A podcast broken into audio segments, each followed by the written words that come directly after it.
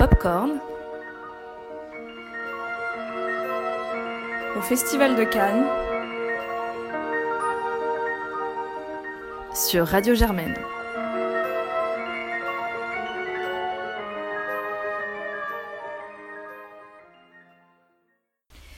Bonjour à tous, bienvenue dans le carnet canois numéro 4 de notre série de Popcorn à Cannes en 2019. Aujourd'hui on se retrouve pour vous présenter six nouveaux films. On commence ce carnet avec un film de la quinzaine des réalisateurs. Il s'agit de Alice et le maire de Nicolas Parisset, que trois de nos chroniqueuses sont allées voir hier soir. Le maire de Lyon, euh, interprété par Fabrice Lucchini, va mal et n'arrive plus à trouver d'idées. Du coup, il décide d'embaucher une jeune femme, euh, Alice Heyman, interprétée par Anaïs Desmoutiers, et ensemble ils vont travailler à repenser euh, la politique du maire. Et petit à petit, euh, en fait, elle est philosophe, et petit à petit, ils vont lier une grande amitié et va naître de grands débats et une grande réflexion sur comment ils font la politique aujourd'hui. Je laisse les chroniqueuses en parler tout de suite. Bonjour tout le monde, ici c'est Alice, je suis en compagnie de Jeanne et de Clara. Nous nous sommes posés dans un café pour nous abriter de la pluie entre deux projections pour vous parler d'un film qu'on a vu hier à la quinzaine des réalisateurs qui s'appelle Alice et le maire. Euh, peut-être que Clara, tu veux commencer ton avis euh, Oui, moi j'ai beaucoup aimé le film, je l'ai beaucoup aimé sur le coup et euh, le lendemain je l'aime toujours autant.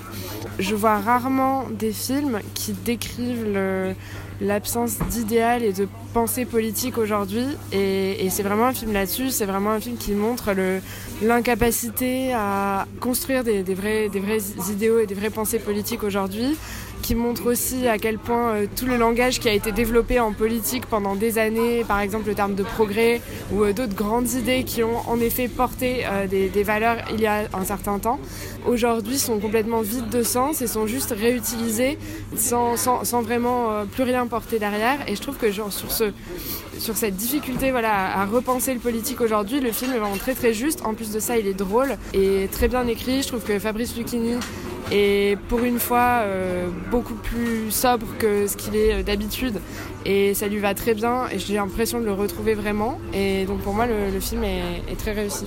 Je suis d'accord, je trouve que c'est un film qui, finalement est assez rare d'avoir en fait un sujet qui est vraiment de presque de science politique tout en étant un vrai petit film français euh, sympathique.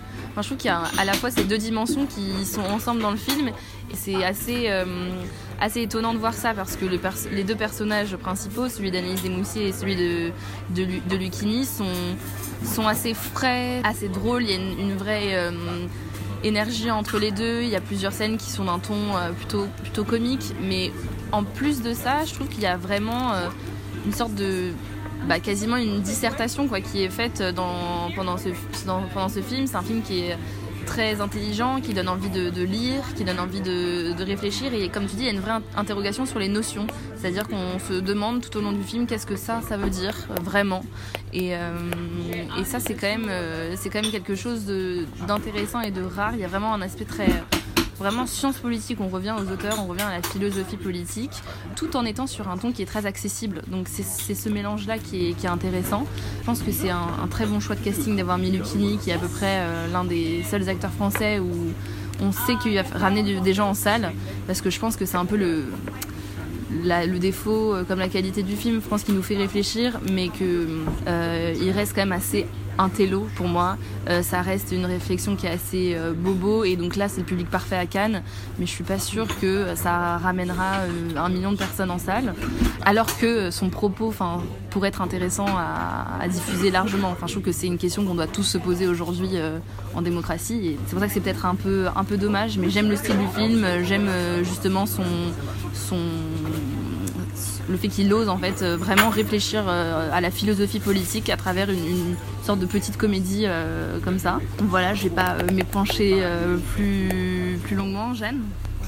Moi, je rejoins la vie des filles. C'est vraiment un film que j'ai beaucoup aimé. Et dans euh, cette sélection canoise que je trouve euh, très engagée depuis le début, où vraiment euh, ça me fait beaucoup réfléchir sur beaucoup de sujets. Depuis le début, j'avais vraiment l'idée de violence. J'étais vraiment choquée et un peu retournée et pas vraiment bien après chaque visionnage parce que je me sentais pas assez investie. Et j'étais, enfin voilà, c'était assez terrifiant. Tous les sujets qui sont abordés ici sont assez terrifiants. Et en fait, ici aussi, c'est encore un sujet terrifiant puisque c'est la politique actuelle et cette idée de progrès à tout prix alors que on est face à un monde qui ne peut plus euh, progresser à tout prix dans la mesure où voilà il n'y a plus de il a plus de ressources de la terre quoi justement. Elles sont plus renouvelables. Et là on est un peu euh, on est un peu eu sur ce sujet. Mais comme ce film est drôle et euh, accessible et très très bien écrit et très bien porté aussi par ses acteurs ça rend le, sujet pas simple mais en tout cas accessible et pour une fois on m'a parlé d'engagement et j'ai pas eu le sentiment de violence que j'avais eu avant. Au contraire, j'ai eu un truc de courage. Il y a aussi quelque chose de naïf en fait dans le film. C'est-à-dire que je trouve que volontairement il met de côté euh, plein de complications qu'on connaît parce qu'on sait euh, voilà tout ce qui va être les machinations politiques etc et là ça reste en fond en détail sur le sur le film pour qu'on se concentre vraiment sur quoi? Sur ces deux personnages. Qu'est-ce qui les motive? Qu'est-ce qui font leur euh, qu'est-ce qui fait leur investissement dans leur vie?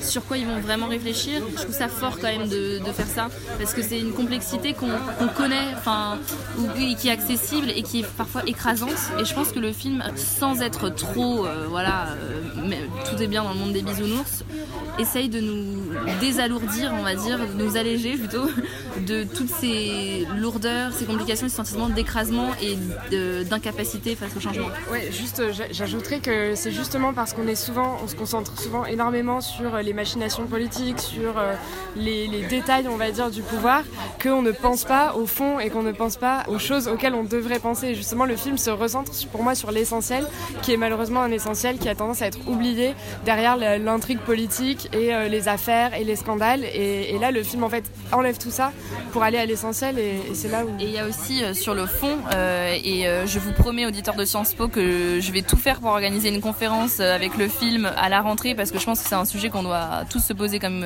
comme question. Mais je trouve que l'idée maîtresse du film en termes d'histoire, enfin d'idée, c'est ce terme de modestie.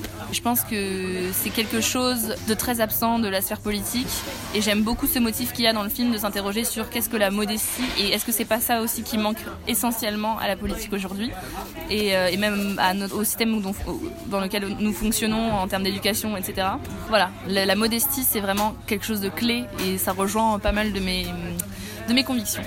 Et une dernière chose à ajouter pour moi qui n'ai pas fait d'études de sciences politiques et qui ai décidé d'abandonner euh, toute idée de politique parce que ça m'intéresse pas et je trouve que c'est du, du pipeau depuis longtemps et que j'arrive pas du tout à être engagée politiquement et vraiment euh, j'avais carrément décidé d'arrêter de voter et de mettre ça de côté comme si ça n'existait pas et en fait ce film il m'a fait prendre conscience que si et que la politique de base c'est hyper important, la démocratie c'est important, la littérature c'est important, l'éducation c'est important et euh, ça m'a donné envie de relire des choses, de m'éduquer et de m'intéresser à une, euh, une manière de m'engager politiquement différente, nouvelle et euh, avec euh, de l'espoir pour plus tard. Je sais pas si ça existe encore, mais en tout cas, ça m'a vraiment motivé à ça, ce qui est très très fort, je trouve. oui, parce que le film critique la, politique, mais, mais il montre aussi à quel point c'est important l'action. Il nous dit qu'il faut réfléchir, mais le film, je trouve qu'au final, on n'a qu'une envie, c'est que l'homme politique continue son action, mais sa réelle action. On vous laisse là-dessus et à plus tard. On enchaîne avec un autre film. Cette fois-ci, c'est un premier long métrage présenté à la Semaine de la Critique. Il s'agit de Tu mérites un amour de Afia Herzi, actrice euh, un peu fétiche de Keshish qu'on a vu à plusieurs reprises, qu'Alice nous présente tout de suite. Bonjour à tous, ici euh, Alice, je suis en route pour le Palais des Festivals et j'en profite pour vous parler d'un film que j'ai vu ce matin un film sélectionné à la Semaine de la Critique. C'est le premier long métrage réalisé par Avzia Herzi, qui est une actrice euh, de grand talent qu'on avait découvert notamment avec Keshish dans La graine et le mulet, qui joue aussi dans Make to My Love. Donc Keshish a été très important euh, dans son rapport au cinéma. Et cette actrice que, j'aimais beaucoup euh, a fait un premier film qui est très réussi, qui est très beau.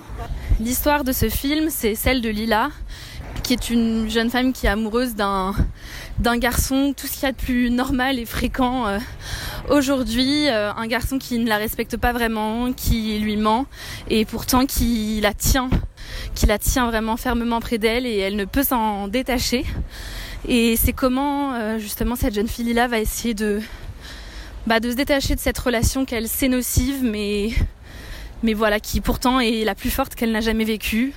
Son, copain est, interprété par Jérémy Lahert, qu'on avait aussi vu dans un film de d'Abdiatif Keshish, euh, La vie d'Adèle, et qui incarne parfaitement ce rôle de, de jeune homme, malheureusement, ce qu'il y a de plus normal et de plus fréquent dans les relations euh, jeunes aujourd'hui, et qui et qui à la fois est, un personnage terrible puisqu'il détruit en fait euh, sur son passage euh, les sentiments de, Lila.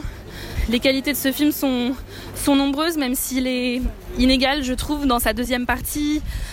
Le film euh, s'éloigne un peu du personnage de Lila alors qu'il est fascinant. Ce personnage, Avi Herzi l'incarne plus qu'à la perfection. Elle a en elle une fragilité, une douceur. Elle a en elle quelque chose de fragile et, à la fois de, magnétique. Et je trouve ce personnage euh, très beau, un personnage qui est vraiment bien écrit, qui n'est pas un personnage qui parle beaucoup. C'est voilà, un personnage qui ressent, qui finalement veut des choses assez simples en fait, qu'on l'aime en retour. Et voilà, et en fait, c'est pas si facile que ça. Euh, c'est aussi un film qui fait un très beau portrait de l'état des, relations entre les personnes aujourd'hui. Qu'est-ce que ça veut dire? Euh, Aimer quelqu'un? Qu'est-ce que c'est aujourd'hui d'être une jeune femme qui essaye tout simplement d'avoir des relations avec les gens? Euh, Ça aborde bien sûr les rencontres Tinder, ça, ça approche le libertinage ou d'autres choses qui sont très modernes.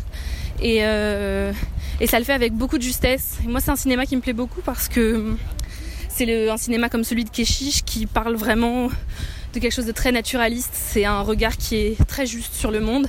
Et surtout, ça donne la parole à des, personnes, des personnages qu'on de la vraie vie en fait, enfin des gens qui ne sont pas des, des intellos, qui ne sont pas écrits, mais qui sont vraiment captés en fait dans le vif. On a des gens qu'on rencontre sur Tinder, il y a le mec de l'école de commerce, il y a son meilleur ami qui est un personnage super, qui est très drôle, qui est euh, un jeune homme gay, euh, très efféminé, qui danse un peu euh, le voguing, etc. Et tous les personnages sont sont très justes et c'est vraiment un cinéma qui est empathique avec l'ensemble des personnes. C'est-à-dire qu'il y a de la richesse, c'est de l'intelligence dans tout type de personnes. Et ça, ça me touche beaucoup. Euh, voilà, c'est un film qui est aussi très poétique sur ce qu'est l'amour. Euh, ce titre est très beau, Tu mérites un amour. Et il y a une scène euh, à un moment du film où il récite le poème qui s'appelle comme ça de, de Frida Kahlo et c'est très émouvant. Voilà, bon après un film qui est quand même inégal dans sa deuxième partie, je pense que le montage aurait été mieux, il y a un peu un ventre mou. Et malheureusement, ça devient un peu une suite d'épisodes euh, dans la deuxième partie et on perd un peu le, le souffle en fait euh, émotionnel et l'intériorité de, de Avia Herzi, même si on réussit quand même à, le retrouver à la fin. Mais voilà, c'est un très très beau film que nous, offre euh, Avia Herzi à Cannes cette année. Bisous. On enchaîne maintenant avec un film de la sélection officielle. Il s'agit d'un film roumain de Corneliu Porumboiu intitulé Les siffleurs. Je suis en compagnie de Valentin. Bonsoir. Clara. Bonsoir. De Myriam en invité exceptionnel. Hello. Anna comme deuxième invitée. Bonsoir. Exceptionnel. Et Claire. Bonsoir. Et on va vous parler ce, ce soir du, euh, du film de Cornelio Porumboiu qui est présenté en compétition. Euh, c'est sa première compète après avoir euh, gagné la caméra d'or pour 2h08 à l'est de Bucarest. Et je demandais à Claire de nous présenter le film, s'il te plaît. C'est une histoire qui sur papier semble assez classique parce qu'en fait c'est un flic dont on devine qu'il est un peu pourri euh, va se retrouver donc récupéré par une euh, femme qui veut sauver son mari euh, qui a été emprisonné plus ou moins et donc il va se retrouver dans une espèce d'exil dans une île pour apprendre un langage, une communication pour siffler qui sera donc un élément essentiel de cette évasion et ça nous raconte, ça nous raconte donc cette histoire. Valentin, est-ce que tu peux nous dire ce que tu as pensé du film s'il te plaît?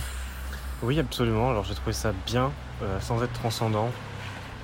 Bien. Ça veut dire transcendant pour toi Ça veut dire, ça veut dire chef-d'œuvre. Ça veut dire euh, transcendant. Pas transporter quoi. Non, même, enfin, il... pour le, pour le transcendant, il faut qu'il y ait un sentiment de grandeur qui se dégage du film et qui, pour l'instant, ne s'est dégagé d'aucun film que j'ai vu à Cannes. Grande tristesse. Euh, espérons peut-être demain avec le Malik, hein, c'est le seul à, qui est capable de faire ça.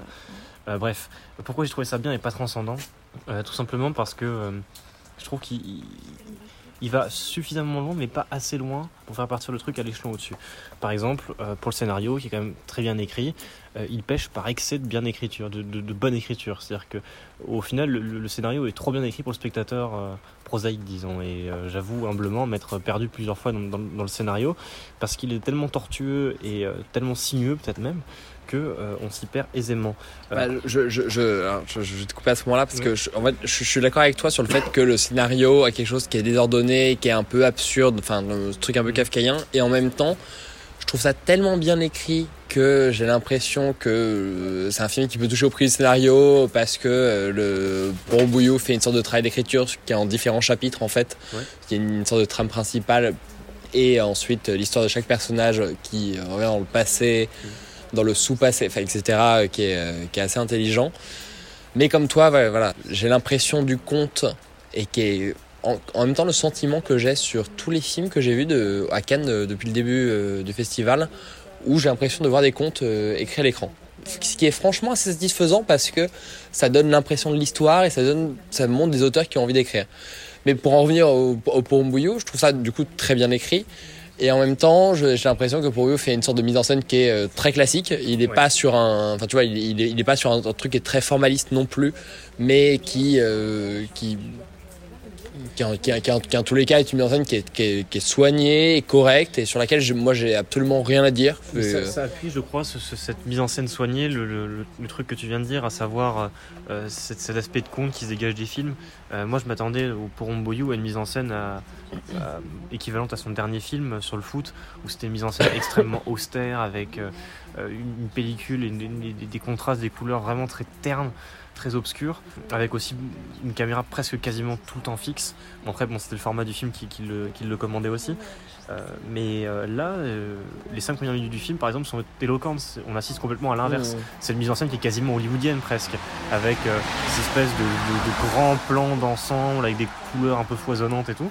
Et j'étais assez surpris que Poromboyou fasse ça, surtout après un film précédent tellement austère. Et je crois que ça appuie justement cette idée de, film assez stérile je pense, je pense, je pense, qu'en effet on veut pas qualifier le film d'austère mais j'ai demandé Claire t'allais dire quelque chose euh, juste avant et euh, tu, tu rebondissais sur, euh, sur bah, aseptisé j'irai pas jusque là je trouve que le terme de conte est très bien choisi parce que effectivement c'est un, un, film qui a énormément de cachets. Donc c'est pour ça que ça m'a plu sur le coup c'est à dire qu'il a vraiment une, une, identité un peu visuelle enfin visuelle formelle notamment par exemple un ton qui va vraiment vers un humour cynique qui moi m'a assez plu parce que c'est vrai que c'est dans ce genre-là ça crée un, un effet intéressant.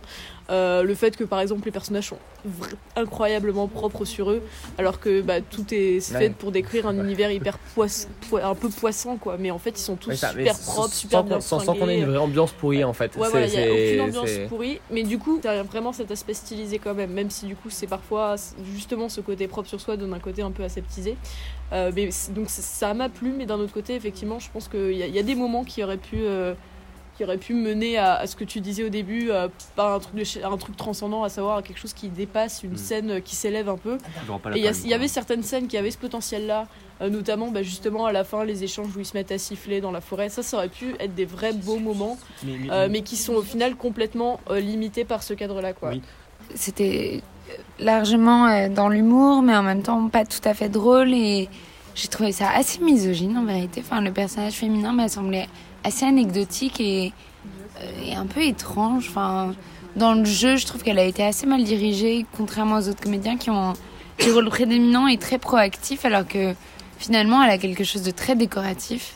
Et par ailleurs, je trouvais ça assez vain. Euh, la clôture de, du récit est en fait un peu inutile et on trouve peu de réponses et peu d'aboutissements. Enfin, tout est un peu en suspens, donc c'est pas, ça m'a pas paru être un film très réussi. Merci Anna. Bon, voilà notre critique euh, du Cornelio Porumboyo et, et puis à vous les studios. Ici les studios, on enchaîne avec une de mes critiques sur un film vu ce matin à la semaine de la critique.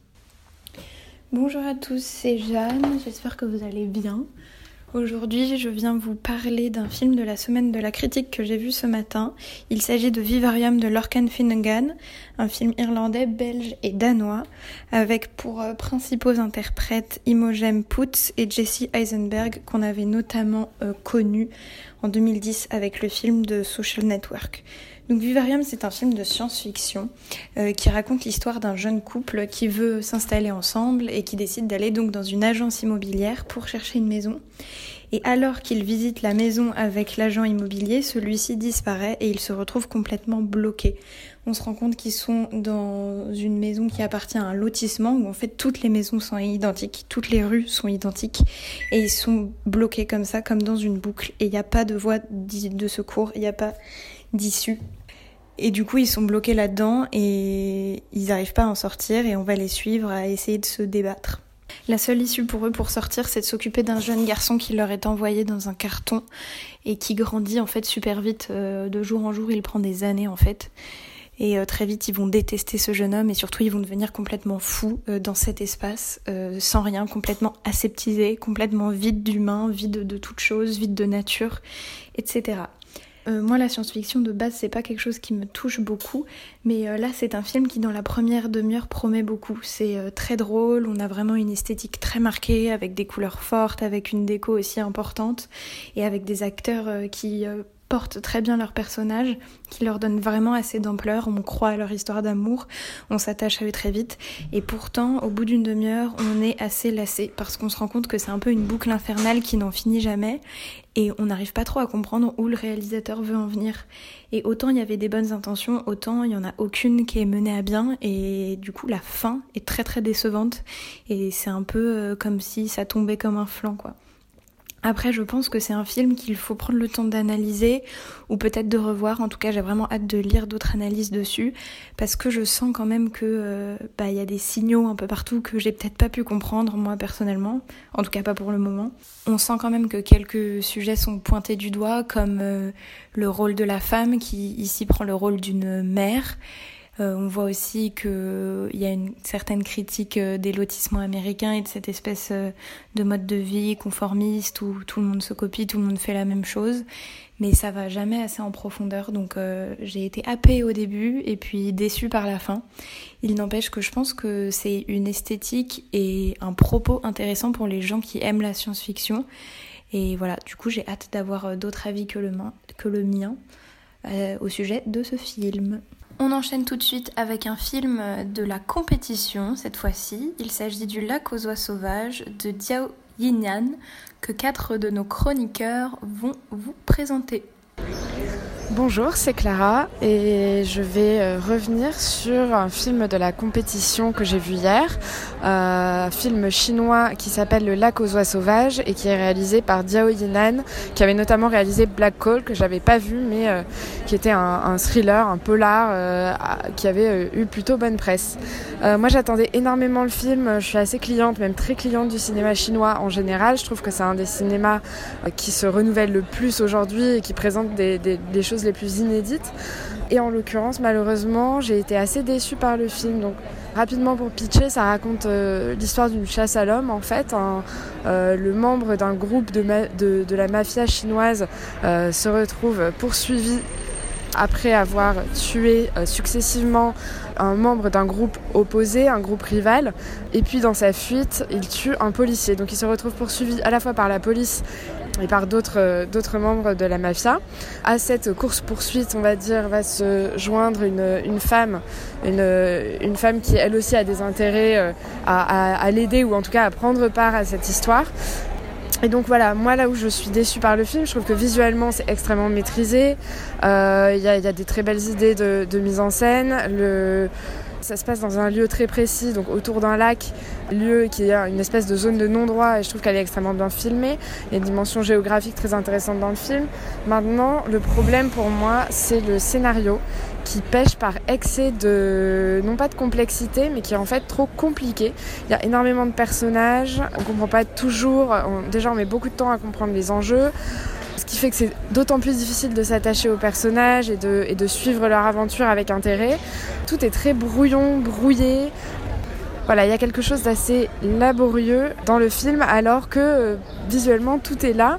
Il y a quelques images fortes mais le film parvient pas à, arriver à, être efficace et malheureusement c'est un thriller et, et je trouve que l'aspect thriller est en fait raté parce qu'on se perd dans énormément de détails, de personnages. En plus, le film n'est pas complètement dénué de lourdeur. Il y a notamment une scène de viol qui est traitée euh, de manière euh, vraiment...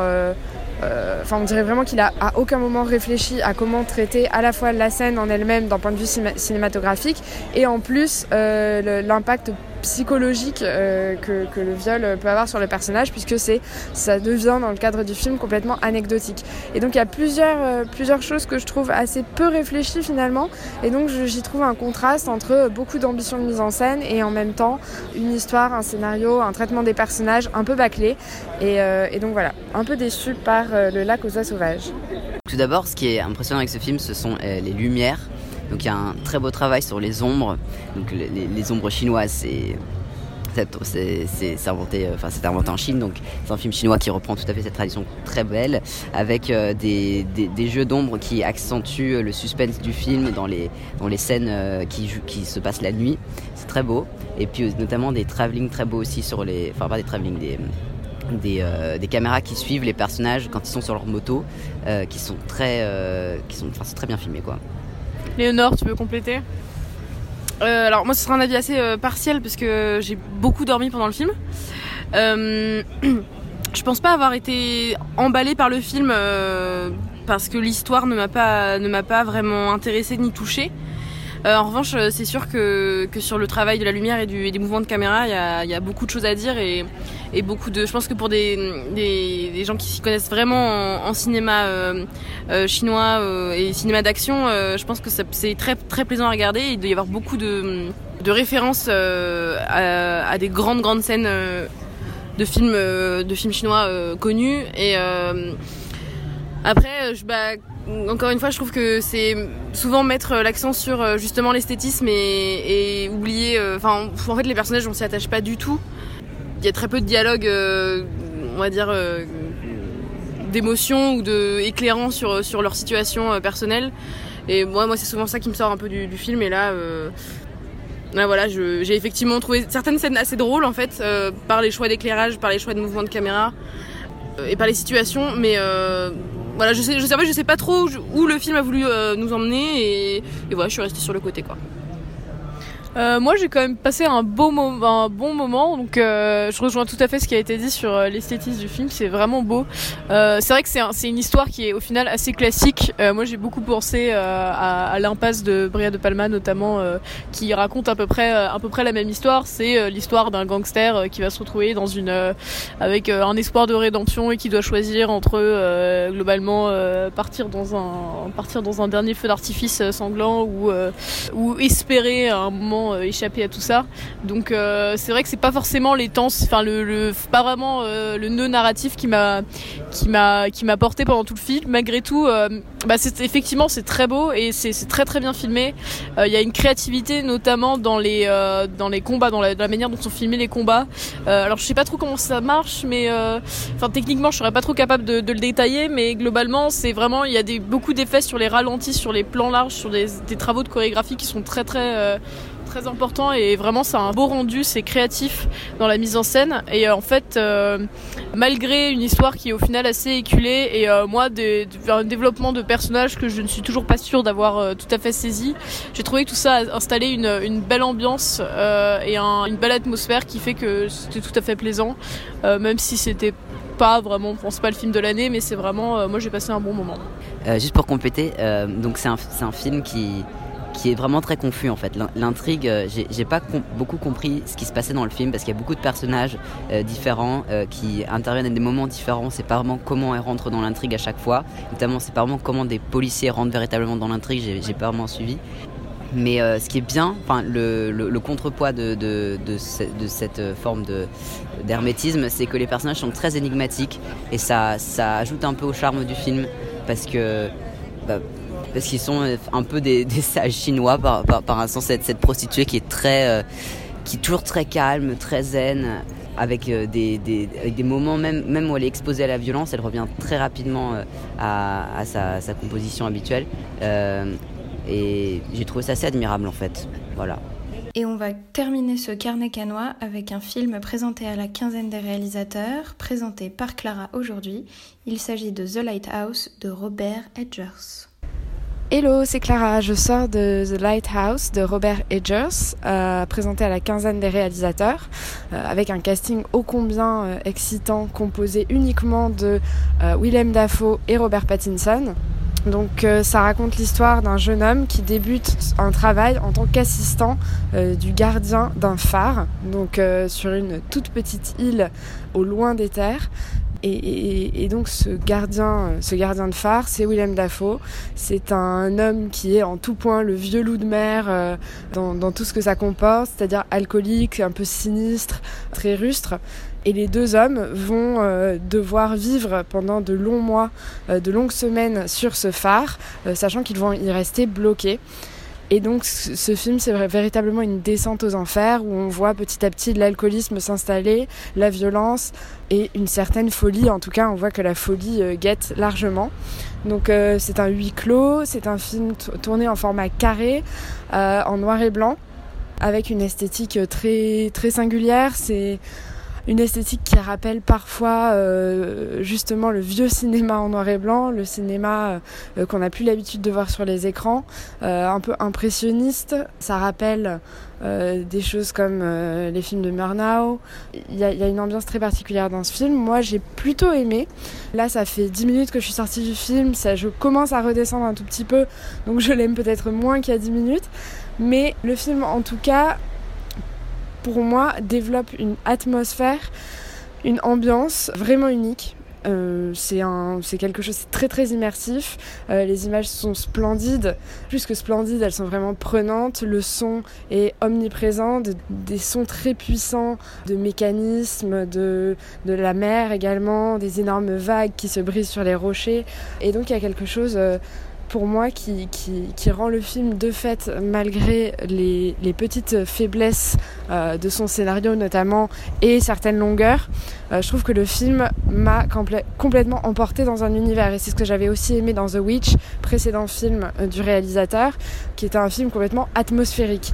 Et pour moi, le réalisateur, il n'y a aucun doute qu'il sait faire des images, il sait faire du cinéma, il a une vraie vision, il la transmet telle qu'elle et, et c'est là où je vois la, principale qualité du film. Maintenant, là où j'ai un peu moins aimé que The Witch, que j'avais vraiment beaucoup beaucoup aimé, euh, je trouve que le scénario le scénario est là, je veux dire, c'est un concept, il n'y a, pas, a pas besoin de beaucoup plus, mais le film est un peu long. Euh, pour ce qu'il a à dire. Et du coup, avec cette profusion d'images très fortes euh, et très travaillées euh, la lumière est toujours, c'est toujours dans des clairs-obscurs très, très contrastés, très intenses. Et finalement, cette intensité, euh, je, trouve que ce qui peut être chouette euh, dans ce genre de film, c'est d'avoir des moments plus intenses que d'autres. Et là, le film est toujours dans l'intensité visuelle. Et de fait, il en perd un petit peu sa force parce que pendant deux heures, peut-être un peu moins, je sais pas, pendant deux heures, on a une succession de plans splendides et extrêmement travaillés et qui contribue à immerger dans le film. Mais en même temps, euh, presque on s'en lasse. On peut même devenir un petit peu blasé des images à force de les voir. Euh, alors que pourtant il y a vraiment quelque chose. Et, donc pour moi le film est quand même plutôt réussi, même si je, je l'aurais sans doute préféré un peu plus court mais voilà, ça reste euh, porté par euh, deux acteurs formidables et il y, a, vraiment quelque chose dans ce film qui est, euh, qui est tout à fait original et que j'oublierai sans doute pas de sitôt, en tout cas visuellement. Et c'est sur cette jolie critique que se termine ce carnet canois numéro 4. On espère qu'il vous aura plu et que vous serez aussi au rendez-vous demain pour un nouvel épisode, même endroit, même heure. À très vite, bonne soirée